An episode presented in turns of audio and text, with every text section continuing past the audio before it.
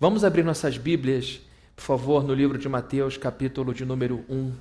Primeiro livro do Novo Testamento e o primeiro capítulo do livro de Mateus. Mateus capítulo 1, nós vamos ler do verso 18 ao verso de número 25. Mateus 1, 18. Quem não trouxe a Bíblia pode acompanhar aqui a leitura no vídeo wall. Diz assim a palavra do nosso Deus. Foi assim o nascimento de Jesus Cristo. Maria, sua mãe, estava prometida em casamento a José, mas antes que se unissem, achou-se grávida pelo Espírito Santo. Por ser José, seu marido, um homem justo, e não querendo expô-la à desonra pública, pretendia anular o casamento secretamente. Mas, depois de ter pensado nisso, apareceu-lhe um anjo do Senhor em sonho e disse: José, filho de Davi, não tema receber Maria como sua esposa, pois o que nela foi gerado procede do Espírito Santo. Ela dará à luz um filho, e você deverá dar-lhe o nome de Jesus, porque ele salvará o seu povo dos seus pecados. Tudo isso aconteceu para que se cumprisse o que o Senhor dissera pelo profeta: a virgem ficará grávida e dará à luz um filho, e o chamarão Emanuel, que significa Deus conosco. Ao acordar, José fez o que o anjo do Senhor lhe tinha ordenado e recebeu Maria como sua esposa, mas não teve relações com ela enquanto ela não deu à luz um filho. E ele lhe pôs o nome de Jesus. Só até aqui, vamos orar. Senhor, muito obrigado pela igreja, obrigado pela realidade da igreja de Jesus, porque foi ela que nos trouxe salvação. É através da tua igreja que nós conhecemos o teu filho, Deus. É através da tua igreja que criamos nossos filhos, é através da tua igreja que nos formamos como homens, como mulheres. É através da tua igreja que a gente aprende o que é certo e errado para regular a sociedade. É através da tua igreja que a gente alimenta o pobre. É através da sua igreja que a gente ajuda a diminuir os conflitos. É a parte da tua igreja que muita coisa gloriosa nesse mundo acontece. É por causa da tua igreja que existem orfanatos, asilos, hospitais, é por causa da tua igreja que existe tanta coisa boa nesse mundo.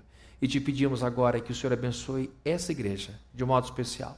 Que a tua unção esteja sobre cada pessoa aqui e que a gente ouça com toda a atenção e capacitação do Espírito Santo para que essas palavras tenham o poder de modelar em nosso coração e que assim nós tenhamos vida abundante em Jesus e vida que agrada ao Senhor. Em nome de Jesus te agradecemos, Deus. Amém. Amém. Nós estamos di, é, diante de um momento novo da história, porque a revolução feminina está transformando as estruturas da nossa sociedade. Nunca houve no, no, na história do mundo um momento em que a mulher é, estivesse em tanta evidência. E parabéns por todas as mulheres que estão se pondo à frente, assumindo lugares antes ocupados por homens e mostrando competência, força. E isso tem forçado, então, as pessoas a se acostumarem com um mundo novo. O homem precisa ceder espaço, ele não está acostumado a seguir liderança feminina, não está acostumado a lidar com mulheres que ganham mais, esposas que ganham mais que eles. Isso tudo tem gerado alguns conflitos, mas grandes avanços.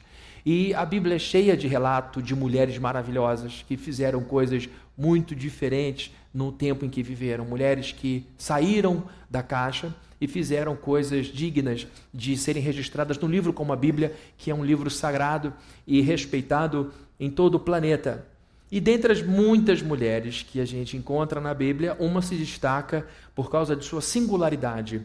Maria, mãe de Jesus Cristo, é com certeza a. Eu, eu tenho medo de dizer isso porque eu não fiz essa pesquisa, mas eu acredito que é a mãe mais famosa do mundo porque foi a mãe da pessoa mais famosa do mundo.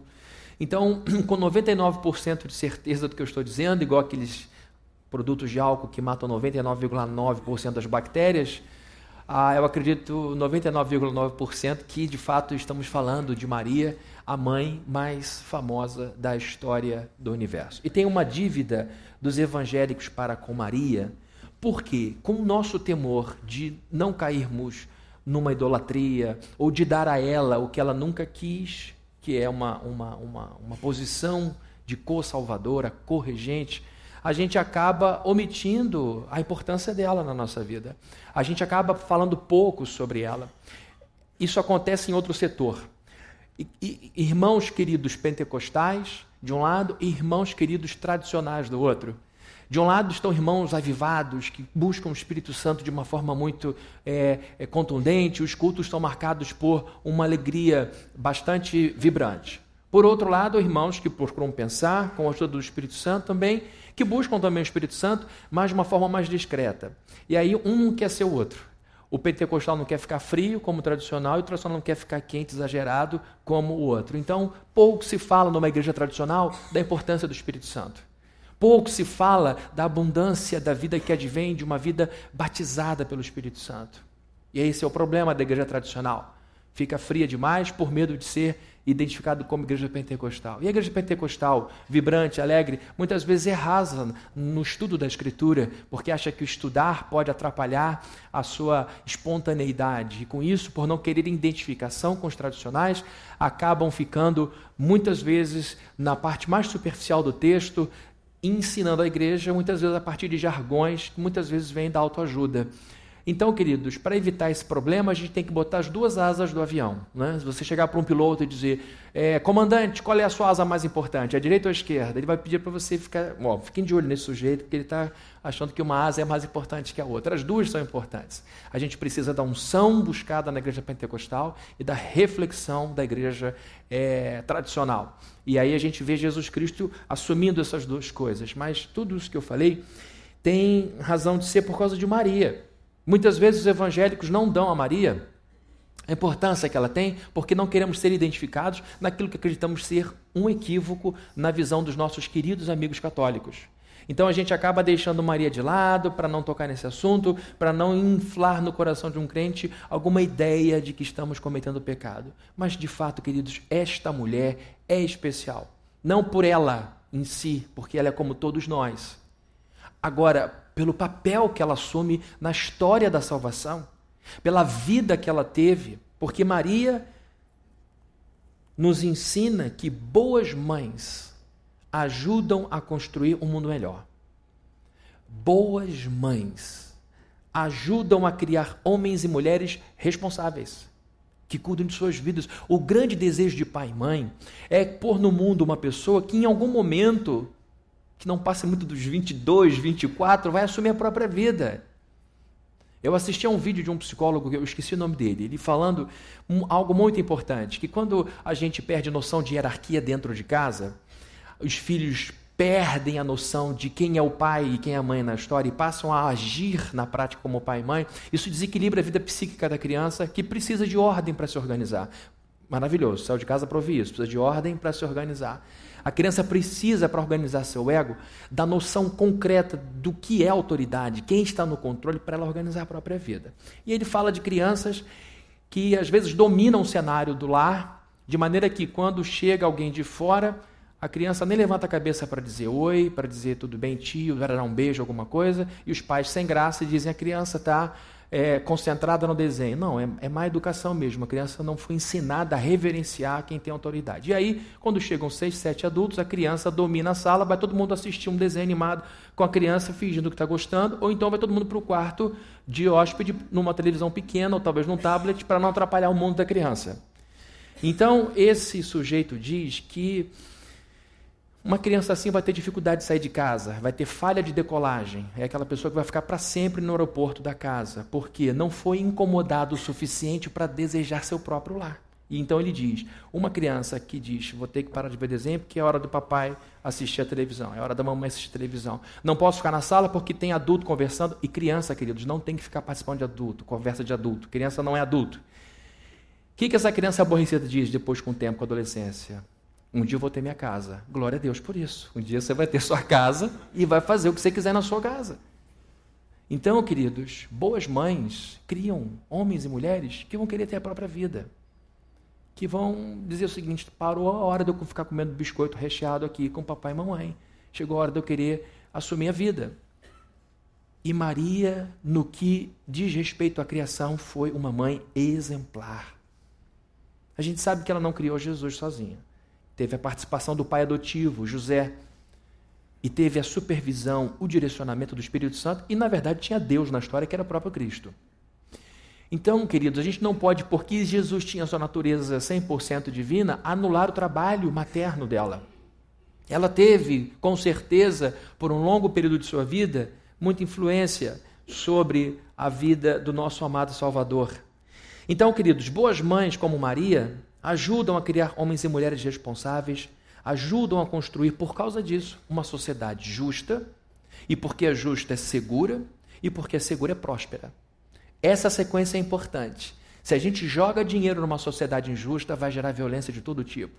Se a gente cria uma sociedade em sua base justa, a gente vai criar segurança de todos os sentidos, em todas as áreas, e esta segurança vai nos dar previsibilidade para fazermos negócios, desenvolvermos uma sociedade, um país próspero. Então, olhando para a vida dessa mulher maravilhosa, nós encontramos alguém incomparável, porque Maria é a única pessoa que acompanhou Jesus Cristo da manjedoura ao Calvário. Nem o pai de Jesus aparece, o adotivo aparece. A gente não sabe o que aconteceu com José, provavelmente faleceu. É, a gente não vê ninguém acompanhando Jesus por tanto tempo. A gente não vê uma pessoa vendo o nascimento de Jesus e a morte de Jesus. Só por isso ela já ganha um lugar singular na história. Ela acompanhou Jesus do berço até o caixão, a sepultura. E ela, com certeza, essa mãe famosíssima, a mais famosa de todas as mães, deixou um legado enorme. E eu quero, para todos nós, olhar para o texto que fala do anúncio da gestação de Jesus Cristo e tirar daqui algumas lições. O que, que essa mulher suportou por amor a Jesus Cristo? Quando eu falo de amor a Jesus, nós, nosso amor por Jesus, falamos do nosso amor pelo nosso Salvador.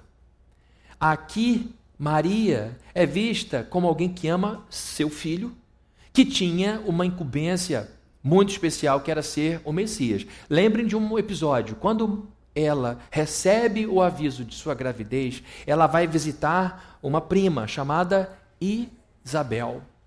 Isabel, que já estava grávida um pouco antes, diz o seguinte: A que devo a honra da visita da mãe do meu, quem lembra? Senhor. Então, já sabia-se ali que ela, que ela estava brigando, como o anjo disse a José: não fique com medo de acreditar no que ela te disse, porque o filho dela vai salvar o povo de seus pecados.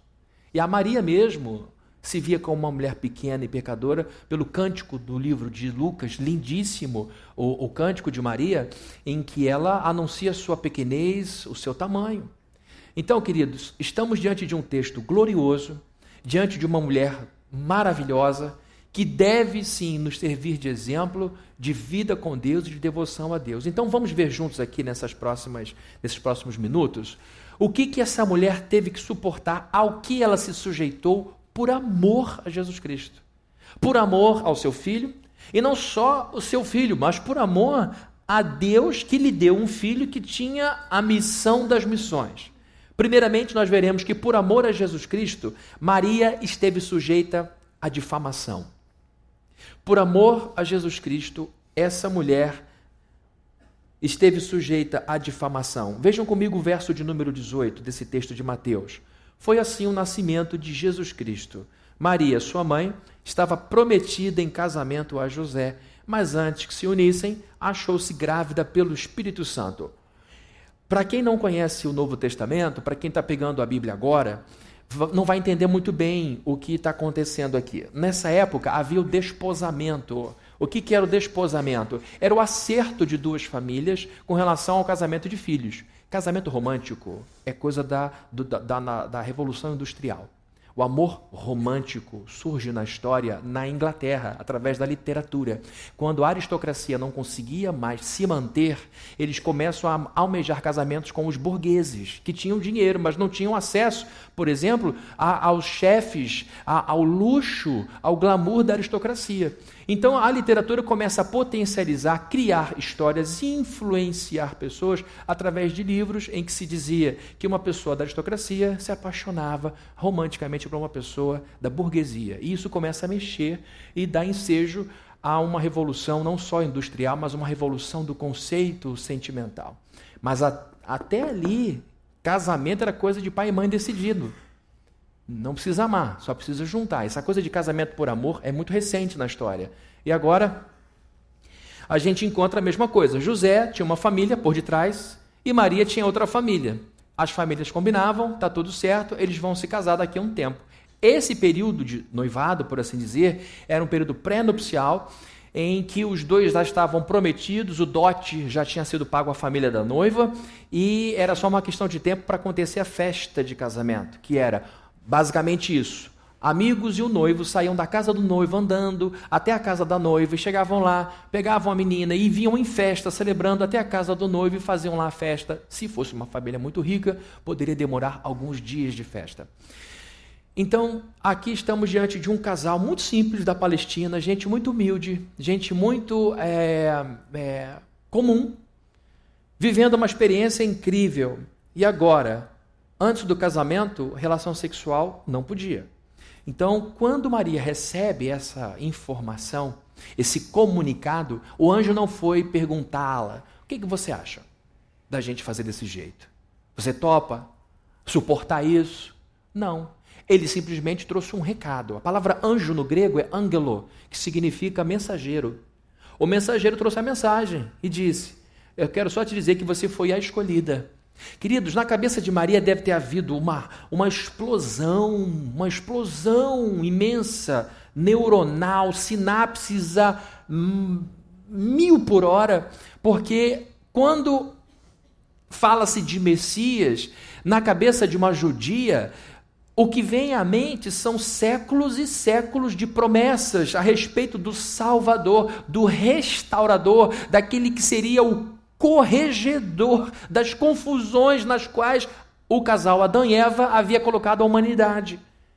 Então ela se vê, não é uma princesa, não é uma pessoa rica, não é uma pessoa famosa, é uma menina para os nossos padrões hoje, uma adolescente, porque naquela época as meninas eram consideradas mulheres a partir da menstruação e aí ela provavelmente devia estar aí antes dos seus 15 anos de idade, uma moça muito jovem. E então, queridos, essa menina recebe um comunicado como esse. Você, mesmo sendo virgem, dará à luz um filho. Algo que nunca se repetiu na história.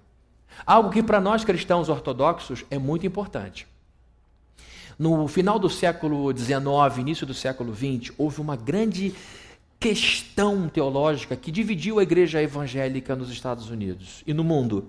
Foi o movimento do cientificismo dentro da academia teológica, ou seja, o, o mundo da ciência, as regras da ciência, um trunfo do nosso da nossa humanidade, uma vez que a gente rompe com as amarras da igreja que perduraram por mil anos sobre a Idade Média, baixa, alta e baixa, agora com a revolução do conhecimento, com o iluminismo, as regras para o conhecimento científico começam a extrapolar as cadeiras das áreas científicas, da engenharia, da matemática, da medicina e começam a entrar também na teologia.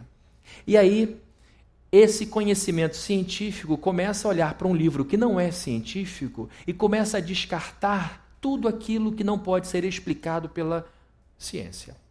Então, esse cientificismo gerou um movimento conhecido como liberalismo teológico. O que, que isso gerou?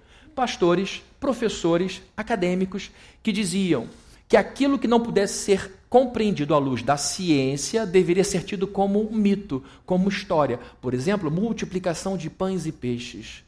Quando Jesus procura e diz, quantos pães temos aqui? O que temos? Aí vem um menininho com cinco pães e dois peixes. E o que, que os teólogos liberais dizem? Não houve uma multiplicação milagrosa. O que aconteceu foi o milagre da solidariedade. Quem tinha um pouquinho foi dando para o outro e a coisa aconteceu. Então eles tiram da Bíblia toda a sua é, grandiosidade de milagres e coloca ali uma visão que pode ser compreendida por uma mente razoavelmente. Isso tem a ver com constrangimento de pastores que estavam no meio em que todo mundo tinha uma base científica para afirmar o que estava afirmando. Pois bem, por que, que eu falei tudo isso? Por causa de um ponto importante para nós que não somos liberais. A igreja plena é uma igreja evangélica ortodoxa. A gente partilha dos cinco pontos de uma igreja ortodoxa. A gente crê na inerrância da Bíblia, a gente crê no nascimento virginal de Jesus Cristo, a gente crê na expiação, na substituição de Jesus Cristo, a gente crê na ressurreição de Jesus e na volta dele. Os liberais acreditam no oposto desses cinco pontos. O que eu quero destacar é que o nascimento virginal de Jesus é um pilar para nós. Nós acreditamos que isto aconteceu, que o Espírito Santo tomou Maria e pôs nela o suficiente para ela gerar. E isso tem uma explicação teológica que eu não tenho tempo para dar aqui, porque senão a gente vai perder muito o, seu, o, o foco, que é a questão da, da, da, interrupção, da migração do pecado original. Mas depois, numa hora, eu prometo que eu explico isso para vocês. Até a volta de Jesus, eu marco um dia para explicar isso para vocês. Mas estamos diante de alguém que recebeu uma missão muito difícil.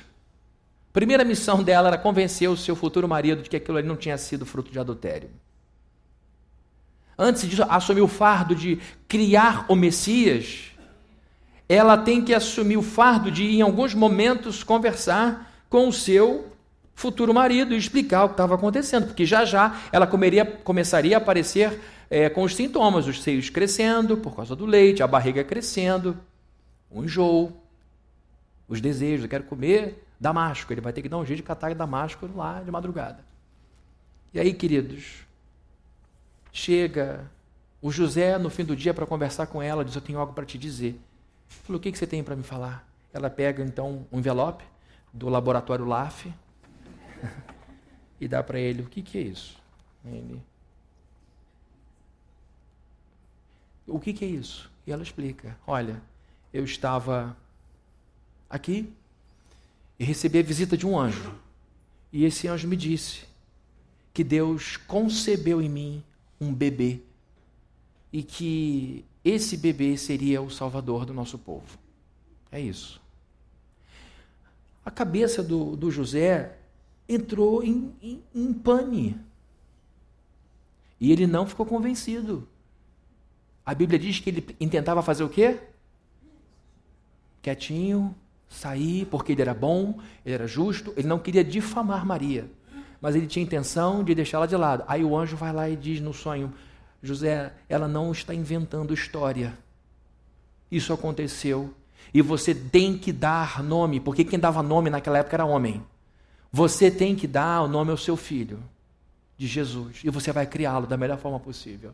E ele rapidamente ouve aquilo e segue o caminho da criação. Queridos, ela, por amor a Jesus Cristo, esteve sujeita à difamação. Sua explicação foi para José pouco convincente. Como eu falei, ele não acreditou de primeira. Ele só entrou na história porque Deus falou com ele. O relato de Maria, por mais sincero que tenha sido, não convenceu de primeira. A sua explicação, a explicação de Maria foi incrível, no sentido de não se crer. Incrível não é um espetáculo. Incrível, em primeiro lugar, não posso acreditar. Ou é crível ou é incrível. No caso, foi incrível, no sentido literal. Sua explicação soava como blasfêmia, sabe por quê? Porque ela botou Deus na história. Olha, ah, eu fui, eu fui engravidada pelo Ruá de Jeová. Ruá é a palavra hebraica para espírito. Sabe o que significa ruá? Quem lembra? Vento. A palavra espírito no hebraico é ruá. É uma palavra onomatopeica. Ai, meu Deus, dia das mãos, não faz isso comigo não. Quantas sílabas tem isso? Põe a mão na frente da boca aí, vamos lá, vamos infantilizar todo mundo. Põe, por favor. Sério, não, por que não? Pertinho da boca, encostando no nariz. Fala ruá. Não deu um vento na mão? Porque essa palavra imita o som do vento. Ruá. Por isso é onomatopeica. Então, para o judeu, o Espírito de Deus era o hálito dele. Era o que saía de dentro dele. Era a vida que exalava daquela voz que dizia: haja luz. E houve luz. É esse vento que criou a luz. É esse sopro que deu vida a Adão, que a Bíblia de Deus soprou a vida nas narinas de Adão. É uma linguagem poética. É como se Deus tivesse feito uma, uma respiração boca a boca com ele. E agora ele diz: Olha, ela diz, José, eu estava aqui e o sopro de Deus veio até mim. O hálito de Deus veio em mim. O Ruá, Yehová, me tomou e eu fiquei grávida. José era um homem justo. Era um homem que não traía. Era um homem sério. E homens assim ficam muito comprometidos quando são tratados de forma diferente, por homem ou por mulher. Quem é pontual fica aborrecido com quem não é pontual. Não é assim, gente? Estou certo ou estou errado? O sujeito é pontual. Três horas. 15 para as três já está lá. 3 e 15, cadê? 3 e 40. E agora com o Waze não tem essa história de estou a caminho. Você tem que dizer quanto tempo você vai levar. É só olhar no Waze aí. Quem é verdadeiro fica muito aborrecido com quem é mentiroso. Quem é fiel não gosta de ser tratado com infidelidade. Numa sociedade patriarcal, você ouvir da mulher que ela está grávida de outro é algo difícil. A explicação poderia levar José a pensar: minha mulher perdeu o juízo. Perdeu o juízo.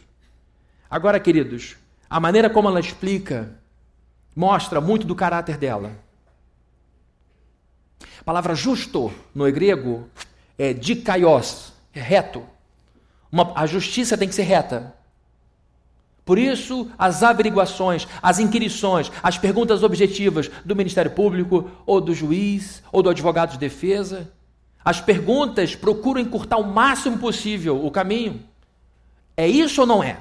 Foi ou não foi? Aconteceu por quê? Porque o injusto dá muita volta.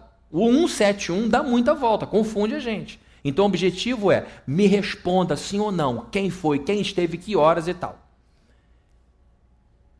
É aqui a gente vê o caráter de Maria reto, quando ela dá uma resposta reta.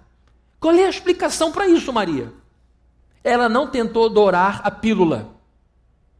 Ela não tentou ficar fazendo curva, ela, ela não coçou a garganta, a Bíblia pelo menos não diz isso, ela simplesmente relatou o que o anjo lhe disse. É isso, eu estava aqui fazendo o que eu tinha que fazer, o Senhor me visitou e disse que seria dessa forma. Ela não tentou ajudar Deus melhorando o conteúdo da mensagem. Com esse relato direto e assertivo para o seu futuro marido, ela diz: isto é o que tenho e isto é o suficiente. É, é o que eu tenho para te oferecer. Não tenho. Se eu falar mais, eu vou passar do ponto. Se eu falar menos, vou deixar dúvida. Foi assim que aconteceu. A reputação dessa menina estava em jogo, o nome dela estava à beira do abismo da vergonha, ela estava se expondo ao julgamento das pessoas. A sorte, a bênção é que ela era bem casada. Ela estava unida a um homem de caráter que tinha entendido que casamento faz com que os dois se tornem uma só pessoa. Expor Maria era se expor, maltratar Maria era se maltratar, judiar de Maria era judiar de si. É assim que um bom marido age. Ele pensa na sua esposa e é assim que uma boa esposa age, no seu marido. Nós somos um, estamos vencendo juntos, estamos fazendo tudo juntos. E se eu o prejudicar, acabo me prejudicando também. Maria não deu voltas, ela foi justa e falou diretamente ao seu futuro marido o que tinha acontecido. Gente, o que isso tem de aplicação para mim e para você? A gente tem que ser como Maria, que deu uma aula de confiança em Deus. Ela tinha pouca informação, não tinha ninguém na história para dizer: olha, lembra de Fulana? Foi assim com ela. Lembra da família de Enoque? Lembra da família de Bartolomeu? Não tinha ninguém. Ela era única. E agora ela, sem nenhum medo, procura o seu marido e conta toda a verdade. E aí Maria nos ensina que por amor a Jesus Cristo, porque o turbilhão começa quando Jesus é botado na vida dessa mulher. E é assim que acontece comigo e com você. Quando Jesus entra na nossa vida, as coisas ficam confusas às vezes, porque ele corrige a ética, ele corrige as convicções, ele corrige as hierarquias. O que é mais importante para mim? Quem é mais importante para mim? Atrás do que eu vou correr agora? Então, quando Jesus entra, ele não entra para ficar num lugar é, de figuração. Já viu figurante em novela, em filme? Eles não abrem a boca. Jesus entra para ser o ator principal da nossa história. E não só para ser ator, para ser diretor. Não só vai interpretar alguma coisa, mas ele vai dizer como tem que fazer, onde tem que ficar a luz, onde a câmera tem que ficar, onde as coisas têm que acontecer. E aí, queridos, é que vem a confusão. E em alguns momentos, como Maria, veremos Jesus nos expondo a julgamentos. De uma hora para outra, eu não faço mais alguma coisa, de uma hora para outra, eu não digo mais algumas coisas, de uma hora para outra, eu começo a falar coisas que nunca tinha dito, e isso levanta as sobrancelhas alheias. De onde está vindo essa história? O que, que houve? Gente, eu me lembro de uma vez, na sauna do clube, eu lá quieto na minha, igual ao pai da Glória Pires, que tinha aquele personagem da escola do professor Raimundo, lembra? Ai, meu Jesus Cristinho, me, ele me descobriu aqui. Era o aluno que não queria participar e o fulano, não lembro o nome dele. Ele dizia, só queria ficar invisível aqui, o professor não perguntar nada. Eu quieto na sala, os caras lá, poxa, falando lá. Meu funcionário lá está reclamando que o filho entrou numa igreja evangélica, agora não bebe mais, não sai mais com as meninas. E falou: O que aconteceu com meu filho? Cadê meu filho? Não sai mais com as meninas, parou de fumar, parou de beber. Eu falei: Meu Deus, mas que tolice. Devia estar agradecendo a Deus. E aí está o menino debaixo do juízo, do julgamento de seu próprio pai. Não é fácil. E assim, queridos, como o pai e mãe estranham às vezes a mudança de um filho cônjuge, de um outro cônjuge, do outro cônjuge, a sociedade rejeita, não entende. Perguntam: peraí, você vai à igreja uma vez por semana? Eu já falei isso aqui para vocês. Eu trabalhava há muitos anos já, nem sei quantos anos, na Headley. Eu me divertia mais que trabalhava. E aí tinha um gerente lá, um sujeito bonito, a beça e usava a beleza como moeda principal dele. Numa reunião falou: a gente tem que cuidar bem do cliente. É um testemunho que eu vou dar aqui. A gente tem que cuidar bem do cliente, que o cliente é que vai determinar. Então, Fabrício, se um cliente dissesse, eu quero ouvir o Salmo 23, você ler o Salmo 23. Eu fiquei envergonhado, o pessoal riu, eu era garoto, fiquei triste na minha. Falei, Deus, ele não tem ideia do que ele está falando. O que é um salmo? Porque é tão importante para a nossa vida, é algo tão, tão marcante. Eu me lembro que depois que houve roubo na loja, ele conversou com todos os funcionários, falou: tem havido furto, estão levando camisas e tênis. E Fabrini, você é a única pessoa nesta loja pela qual põe a mão no fogo, porque ninguém vai à igreja quatro vezes por semana e pode roubar. Na minha cabeça, isso não existe. Ele falou. Falei, como é que ninguém vai à igreja quatro? Ele falou para mim: eu vou à igreja quatro vezes por ano, no verão, no outono, no inverno. Se alguém vai à igreja quatro, e eu ia mais que quatro, tá? Eu ia sete vezes por semana. Oração da manhã, de seis às sete da manhã, segunda a sexta, eu e Viviane lá. A gente queria casar, não tinha dinheiro, então Deus tem que ajudar. Oração, jejum e milagre. Mas eu tive um sogrão maravilhoso que me, me ajudou muito. Terça e quinta, culto. Tava a Fabrini lá. Quarta-feira eu tava. Sábado, culto de mocidade. Domingo, culto, estava na igreja todo dia. Falou, uma pessoa que vai quatro vezes por semana na igreja não pode roubar nada, não é normal. Eles perguntam, como é que você vai à igreja Quatro vezes por semana. Essa é a pergunta de quem não conhece. Agora, a gente que conhece diz: como não ir quatro vezes por semana? A pessoa que não conhece diz: como dar dinheiro para a igreja? Como? Dar dízimo. A gente que está dentro: como não dar? Como não fazer? Como não fazer crescer? Não vai ter oferta de novo, não, tá, gente? Fiquem tranquilos. Aí, Fabrini está se preparando. Não. Mas a gente está aberto. Quem quiser fazer, fica à vontade. Maria deu uma aula de confiança em Deus. Maria deu aula de amor e obediência a Deus, se expondo ao julgamento social. E olha, gente, é por medo do que o outro pensa que muita gente se endivida sem poder. O problema não é dívida, o problema é inadimplência. É por causa do que os outros vão pensar, do julgamento dos outros, é que a gente expõe os nossos filhos a uma Olimpíada intelectual. A opinião dos outros sobre a nossa cabeça tem na classe média um poder imenso. Imenso. Aqui está essa menina se expondo ao julgamento de pai, de mãe, de sogro, sogra, marido, amigos, primos. Maria nos ajuda a entender que para a gente receber Jesus na vida da gente, a gente tem que estar disposto a assumir risco. Tem muita gente que não entra porque faz muita conta. Ah, mas se ele for, perco aqui, se ele entrar, eu jogo ali. Tal. E a gente está sempre se preservando, não se joga de cabeça. Maria nos ensina que o mais importante na vida não é a gente, é Ele. Maria ensina que o mais importante nessa história não era Maria, era o menino que estava no ventre dela. E assim deve estar no nosso coração.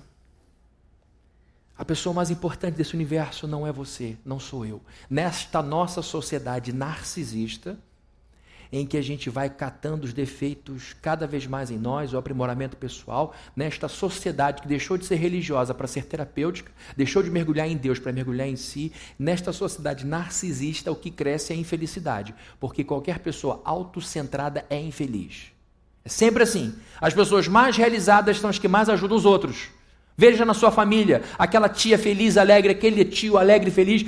Provavelmente é alguém que ajuda os sobrinhos, é alguém que ajuda os amigos, é alguém que está sempre fazendo alguma coisa pelo filho, é alguém que está cuidando dos outros. Normalmente, alguém para quem a gente diz, tia, você tem que pensar um pouco mais em você, tia, deixa Fulano ver um pouco a vida dele. Maria está nos ensinando que o caminho para a felicidade é a nossa devoção ao outro, e no caso, a Jesus Cristo. Então, o primeiro ponto que eu queria deixar para vocês aqui é que ela se expôs corajosamente ao julgamento do seu tempo, à difamação. Segundo, são três. Segundo, nós veremos aqui que por amor a Jesus Cristo, Maria, esta grande mãe, esteve sujeita não só à difamação, mas à morte. Ela não esteve apenas sujeita à difamação, Maria esteve sujeita à morte. Agora eu vou pedir para o Ronald projetar, por favor, um texto do Antigo Testamento, do livro de Levítico, é um livro de leis. Foi o livro que regulou a vida dos judeus por muitos séculos. É, e no livro de Levítico, nós encontramos no capítulo 20, verso 10, algo que regia as relações é, conjugais da, do tempo de Jesus Cristo. Vejam lá, é como se fosse o Código Civil, o Código Penal deles. Se um homem cometer adultério com a mulher de outro homem, com a mulher do seu próximo, tanto o adúltero quanto a adúltera terão que ser executados. E no caso, a execução era pelo apedrejamento. Então vejam só, esta era a lei. Lembram do episódio de Jesus em que ele está dando uma aula e as pessoas interrompem ele, os fariseus, trazem uma mulher que foi pega em flagrante adultério, dizendo: a lei manda a gente apedrejar. O que, que o senhor tem para dizer? E aí dá aquela aula gloriosa de misericórdia. Bom, aqui está Maria diante de um código. Aqui está ela com uma explicação pouco convincente. Aqui está Maria exposta à difamação e agora disposta à morte. Queridos, em algumas culturas, ainda hoje, de alguns países na África, um homem traído tem o direito de matar a sua esposa, de bater na sua esposa. Direito, ele não será penalizado se der uma surra numa mulher que o traiu, o que para nós é um absurdo. Ou seja, não é crime matar uma mulher adúltera em alguns países africanos. Aqui está José, inserido numa sociedade baseada na honra. A nossa sociedade hoje não está baseada na honra, está baseada no status. Uma sociedade baseada em honra prioriza os mais velhos, prioriza as hierarquias. É uma sociedade tradicional, que era a sociedade do tempo de Jesus Cristo. E agora esse sujeito recebe uma informação: minha mulher está grávida de outra pessoa. E ela diz que é do vento de Deus. Queridos, vejam o fardo que Deus pôs no ombro dessa menina. Está aí você dizendo: Ah, Deus, esse fardo não aguento, não. Põe no ombro de outro. Por que, que Deus pôs no ombro de Maria esse fardo? Porque ele sabia que Maria ia aguentar. Não é o que a Bíblia diz? Que Deus não põe sobre os nossos ombros um peso que a gente não pode suportar? Então está uma menina, sem vivência, recebendo uma mensagem difícil como essa. É um misto de bom com ruim. Bom porque eu estou recebendo o Messias, ruim porque o mundo não vai entender. E agora a sua grande missão é sobreviver a seu marido. Porque a coisa poderia ter ido a julgamento. E não precisava abrir processo, uma coisa grandiosa. Era só juntar o pessoal do clã, de um, clã de outro, família de um, família de outro. A redondeza aconteceu isso, é verdade. Vamos esperar um tempo. Se esse neném aparecer, ela vai ser apedrejada e vai morrer todo mundo, ela e o feto. Esse era um fardo que Deus tinha colocado sobre Maria. Maria não pediu para ser mãe do Messias. Não há um texto dizendo, Senhor querido, dentre as muitas mulheres de Israel, quero te pedir que eu seja mãe do Messias. Não tem texto assim na Bíblia. A princípio, então, ela não pediu para ser mãe do Messias. Tanto é que ela estranha quando recebe o comunicado. Maria não pediu para ser envolvida nessa trama. Senhor, eu quero te pedir que o Senhor me coloque nesse drama, porque isso vai me dar destaque e algum dia em Niterói alguém vai falar sobre mim, eu vou continuar sendo a mulher conhecida por mais de dois milênios. Maria não pediu para ser colocada sob risco de morte, porém ela não rejeitou o destino que Deus lhe deu. Isso é importante. Mais uma vez, uma grande lição dessa mulher. Ela não pede para ser mãe do Messias, ela não pede coisas grandiosas como ser envolvida nessa trama incrível. Maria está junto dos grandes homens e mulheres da Bíblia. Ela está junto de Abraão, ela está junto de Jacó, ela está junto de Davi, ela está junto de Malaquias, ela está junto de Débora, de Ana. E nessa corrente, ela tem um lugar de proeminência porque foi a mãe de Jesus. Assim como João Batista tem proeminência sobre os outros, porque foi o profeta que viu a profecia. Bom, ela viveu um drama. Ela viveu um grande problema. Não pediu nada disso. Mas quando Deus lhe deu uma missão, ela não rejeitou. Eu estou querendo enfatizar isso porque eu vou citar dois homens que receberam também suas missões de Deus, mas que rejeitaram no primeiro momento. Primeiro foi Moisés. Moisés já estava aí bastante vivido. Estava com seus 80 anos de idade. Tinha sido criado no palácio como filho de Faraó. Tinha sido educado nas grandes escolas da época. Tinha comido do melhor manjar. Tinha fluência em duas línguas, pelo menos. Um homem versado na, no conhecimento egípcio. E agora, quando Deus o chama para ser libertador do povo no Egito, o que, que ele diz? Não, não quero minha linguagem é pesada, o que muitos dizem que é gagueira, eu não tenho condição de fazer isso. Aí Deus começa a falar, até que Deus se aborrece. Não te mandei, rapaz, vai logo. Na minha Bíblia está assim. Não te mandei eu? Ele começa, não, não sei, está muito boa a minha vida aqui, eu já acomodei, já está perto da aposentadoria, vai acabar mudando esse negócio, vou ter que trabalhar mais cinco anos. E ele já tinha se aposentado, ele falou, não é nada disso, você tem mais 40 anos de trabalho. Eu não te mandei, então vai. E ele foi. Outro homem importante na história de Israel foi Jeremias, o profeta Jeremias. A Bíblia diz que quando ele foi chamado por Deus para ser voz de Deus no meio de um povo que estava desviado, ele falou: Não, eu sou um garoto, eu sou muito jovem, isso é um trabalho para um homem. E aí Deus o põe ali na forma e ele entra. Maria foi diferente. Vejam comigo o texto que vai ser projetado aqui, no livro de Lucas, capítulo de número 1. Aqui mostra em Lucas a resposta que ela deu imediatamente após o anjo ter lhe dado o recado. Projetou? Pode projetar? Lucas 1,38 diz: Respondeu Maria: Sou serva do Senhor. Que aconteça comigo conforme a tua palavra. Então o anjo deixou. O anjo deve ter subido. Como as mulheres são mais fáceis de trabalhar que os homens. Meu Deus, foi um trabalho para convencer Moisés, Jeremias, Maria, meu pai, que coisa.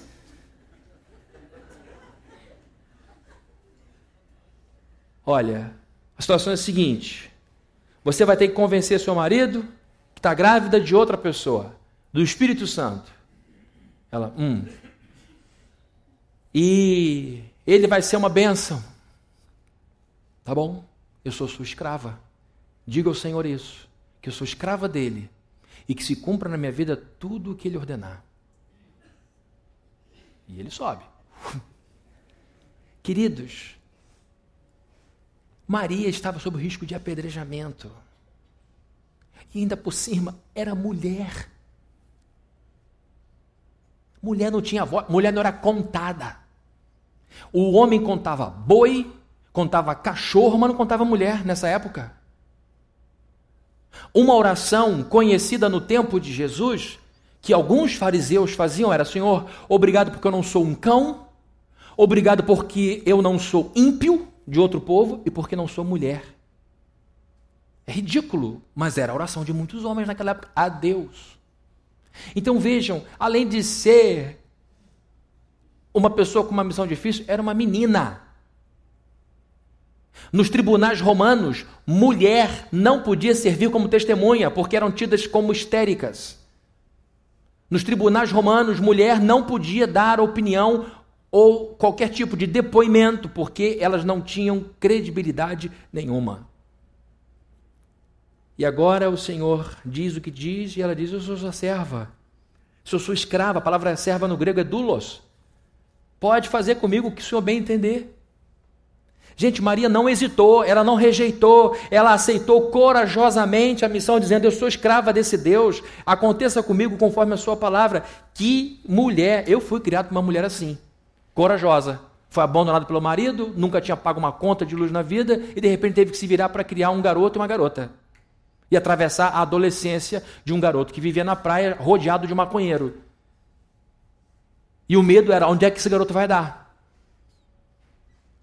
Uma mulher que teve que se virar de um lado para outro sem dinheiro para pagar a escola, que teve que vender ouro, que teve que vender joia para poder pagar mensalidade em Tapuca, para que ele se formasse. Então eu sei o que é uma mulher corajosa. Que em alguns momentos difíceis teve que deixar de comer para a gente comer, mesmo sendo meu pai rico, médico. Como eu já falei, para mim meu pai vale mais morto que vivo. Morreu em 2013, deixou herança. Graças a Deus, o prejuízo foi diminuído um pouquinho. Ninguém riu quase, né? Foi, foi mórbido isso, né? Desculpa. E eu falei de Jesus para ele antes dele morrer, ele aceitou Jesus no hospital, e eu tenho certeza de que tudo que acontece aqui não chega lá. Então, por isso que eu estou falando essas coisas aqui, para não aborrecer meu pai, que eu vou reencontrar. Mas foi um homem muito duro. Um nordestino de coração ruim. E eu vi minha mãe chorando, tendo que fazer um monte de coisa, então por isso que eu respeito muito as mulheres corajosas. Ela expressou uma profunda fé em Deus. Fé, no grego, é pistis, que significa também coragem, é confiança, perdão, confiança. Fé é confiança. Ela confiava em Deus. E eu vi isso muitas vezes na vida da minha mãe, confiando em Deus. em muitos momentos ela olhava para a gente qual vai ser o futuro dessas crianças. Várias vezes entrei em escola, depois de ela ter conversado com o diretor do Oswaldo Cruz, dizendo: a gente não tem como pagar agora, mas eles precisam fazer as provas, eles precisam estudar. Senhor deixa entrar? Pode entrar. Deixa aí, ninguém vai perder ano por causa disso. Mas ela tinha fé em Deus isso foi dando ela força, condição para criar gente. Maria foi uma mulher de fé. Confiava em Deus. Ela sabia que Deus ia fazer algo glorioso através de seu filho. Eu acredito que o momento da transformação de água em vinho, primeiro milagre de Jesus. Quem estava na festa com Jesus? Maria. E aí ela ouve uma história, ela está lá perto da cozinha, ouve. O que, que houve? Acabou o vinho, vai acabar a festa. É a hora. Filho, chegou a hora de você provar para todo mundo que você é você. Faz alguma coisa. Mas nessa festa, na minha Bíblia tem tudo isso. Água em vinho. Mãe, não é a hora ainda. Meu filho, ó, sua mãe. E ela sai. E ela diz o seguinte para o mestre: Ó, conheço meu filho, ele sabe o que fala tudo que ele disser para vocês fazerem, vocês façam. E Jesus então carinhosamente atende a mãe e diz: Olha, pega aí os galões, encham d'água, e aí daqui a pouco vocês vão ver que isso daí vai virar vinho. E virou. Aquele foi um momento mágico para ela. Porque ela viu o filho dela fazendo coisas gloriosas, ou algo glorioso naquele momento. Por quê? Porque ao longo de 30 anos ela foi uma mulher de fibra foi uma mulher corajosa. Foi uma mulher que sustentou seu filho, que não se envergonhou de sua história e que, a despeito de tudo, foi levando seu filho até o ponto em que ele precisava. Você recebeu uma grande missão quando nasceu nesse mundo. Você recebeu no seu coração Jesus Cristo. Jesus foi gerado na sua vida. Sobre os seus ombros há uma grande responsabilidade. Sobre a sua vida há um peso que você pode suportar. sobre a sua vida existe algo concreto. E qual tem sido a sua resposta? Anos e anos. Deus dizendo: Eu tenho algo para você, é difícil. Você tem respondido como Maria: Eu sou serva do Senhor, que aconteça com, comigo conforme a tua palavra? Ou está postergando, está tangenciando? E por fim, querido, eu tinha esquecido que tinha um terceiro ponto, aguentem aí um pouquinho. Por amor a Jesus Cristo, Maria esteve sujeita a Deus. Sou sua serva, sou serva do Senhor, aconteça comigo conforme a tua palavra. Quando ela demonstra essa confiança, ela mostra a grandeza de sua relação com Deus. Deixa eu concluir aqui. Fica melhor se eu concluir. É muito difícil ser cristão. Sempre foi difícil ser cristão, mesmo no ápice da Idade Média. E aí eu digo com certeza, porque qual foi o período máximo da Idade Média? Foi quando a igreja e o Estado se tornaram uma coisa só. Então não era tão difícil ser cristão nominal, era até uma questão de projeção. Mas um cristão verdadeiro será sempre uma interrogação. Um cristão verdadeiro será sempre um desafio. E ser cristão hoje em dia, de modo especial, exige muita coragem, porque a gente, quando se diz cristão, verdadeiramente, a gente enfrenta desprezo e difamação social. Às vezes de grandes amigos. Você vai descobrir? Disseram coisas a teu respeito porque você vai à igreja. Porque você se envolve com a igreja. E sabe o que acontece? Olhem para mim. Existem segmentos dessa sociedade que são altamente cristofóbicos. Existem pessoas nessa sociedade que são cristofóbicas. São professores, professoras, médicos, é, pessoas que tiveram uma experiência muito ruim com religião e que, de maneira irresponsável, generalizam tudo. A pessoa tem razão em apontar um problema aqui e ali. Ela tem razão em dizer que existem pastores que roubam dinheiro. Tem razão em dizer que alguns padres abusam de criança. Mas ela perde a razão quando diz que todos os padres são assim. Quando diz que todos os pastores são assim. É aí que ela se perde. E aí, nessa cristofobia, ela bota todo mundo. E o pior, quando acontece dentro de universidade, porque são meninos e meninas com corações e mentes virgens, que no início da vida, antes de se casarem, antes de serem profissionais, vão tomando antipatia por Jesus Cristo e por cristãos e vão se tornando adultos cristos, cristofóbicos, desembocando numa sociedade sem Deus, com muitos suicídios, como eu falei há pouco tempo atrás. Então é muito difícil para a gente exaltar Jesus, viver para Jesus numa sociedade em que alguns segmentos da mídia também são muito cristofóbicos. Mas a gente tem que permanecer como Maria, essa mãe maravilhosa, que nos ensinou que por amor a Jesus Cristo, a gente pode se expor à difamação, e a morte. O que a gente não pode é perder Jesus Cristo da nossa vista. Amém? Vamos orar? Senhor, muito obrigado por esse momento. Muito obrigado por cada mãe aqui presente, por cada avó aqui presente, talvez por alguma bisavó. Te agradecemos por essas mulheres que têm lutado para tornarem esse mundo melhor. Boas mães são responsáveis por criar alicerces para uma sociedade justa, segura e próspera. Que as mães aqui presentes não abram mão de suas posições e que elas eduquem, estejam presentes, abençoando a vida das famílias. E te agradecemos por esta mãe aqui do Novo Testamento. Te agradecemos pela vida de Maria, que tem muito a nos ensinar. E que ela seja para nós uma inspiração de que, por amor a Jesus Cristo, podemos nos dispor alguma difamação e a incompreensões e até mesmo ao perigo de morte. O que nós não podemos é descuidar desse Cristo que foi gerado em nós. Que o Senhor nos faça é, como Maria e que nós possamos ter esse coração devoto a Jesus Cristo como ela teve em relação ao seu filho. Que em nome de Jesus possamos acompanhar Jesus do começo ao fim de nossa vida e que a gente possa ver o Cristo na sexta-feira da paixão mas que a gente possa ver o Cristo no domingo da ressurreição também, como ela viu. Que em nome de Jesus nós sejamos esses e essas que acompanham Jesus do começo ao fim da vida. Que a graça de nosso Senhor Jesus Cristo, o amor de Deus, o nosso Pai, e a comunhão e consolação do Espírito Santo de Deus estejam com todos aqui presentes, desde hoje e para todos sempre. Amém